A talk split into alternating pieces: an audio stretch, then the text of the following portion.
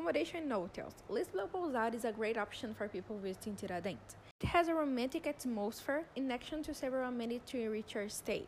Guests can play pool and have breakfast during their stay. During their stay at Lisboa Pousada, visitors can check out Largo das Forras and the Church of Nossa Senhora das Mercês dos Pretos Crioulos, which are some of the main configurations on Tiradentes. If you are looking for Italian food, consider visiting Behind the Matriz Via Destra restaurant or Sapor d'Italia, which will be conveniently interested within walking distance of Lisboa Pousada.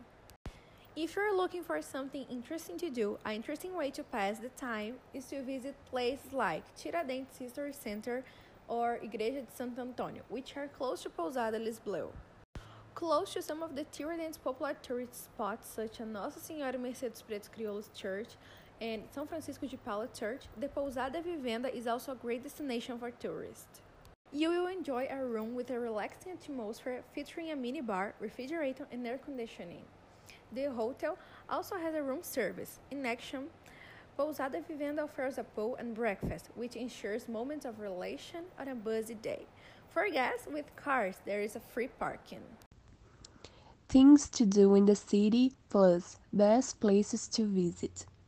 A good program in addition to the concert at Matriz is the city tour through the historic center aboard the Jardineira Charmosa, with the counter of stories Luis Fernando.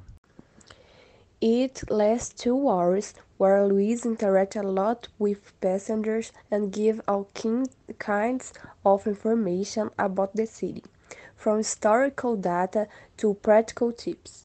Therefore, it is a great tour to take on arrival in Tiradentes. This tour costs 100 per person. To close the day, take a walk around Largo das Forras and go to dinner. One indication is the Virada do Largo from Beth Beltran's kitchen.